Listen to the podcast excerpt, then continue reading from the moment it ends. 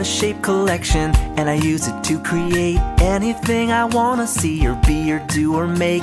Is it work? Is it play? Is it music? Is it art?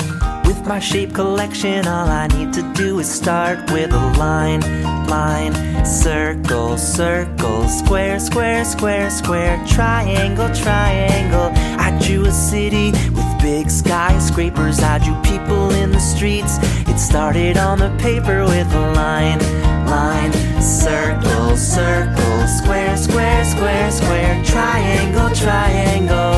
I drew boats out on the water. I drew a castle on the sand. I drew a beachside water slide. Oh, what a ride! And I never even had to stand in line. Line, circle, circle, square, square, square, square, triangle, triangle.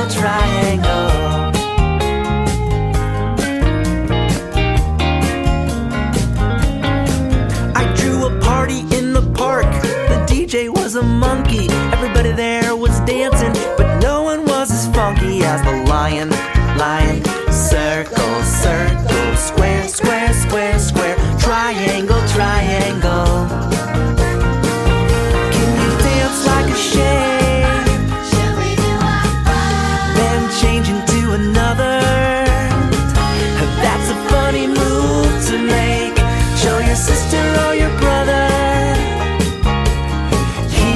The Shape Song Swing Along Show. Come on, everybody, let's sing it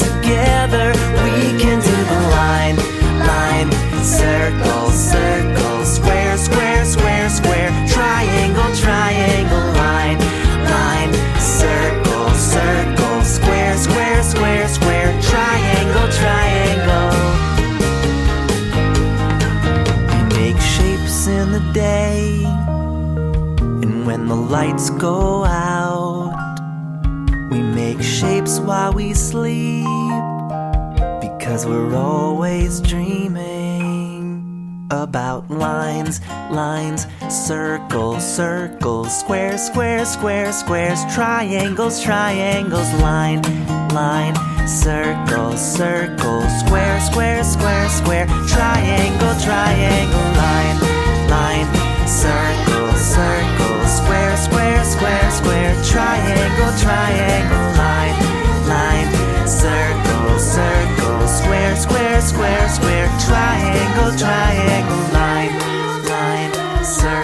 circle, square, square, square, square, triangle, triangle.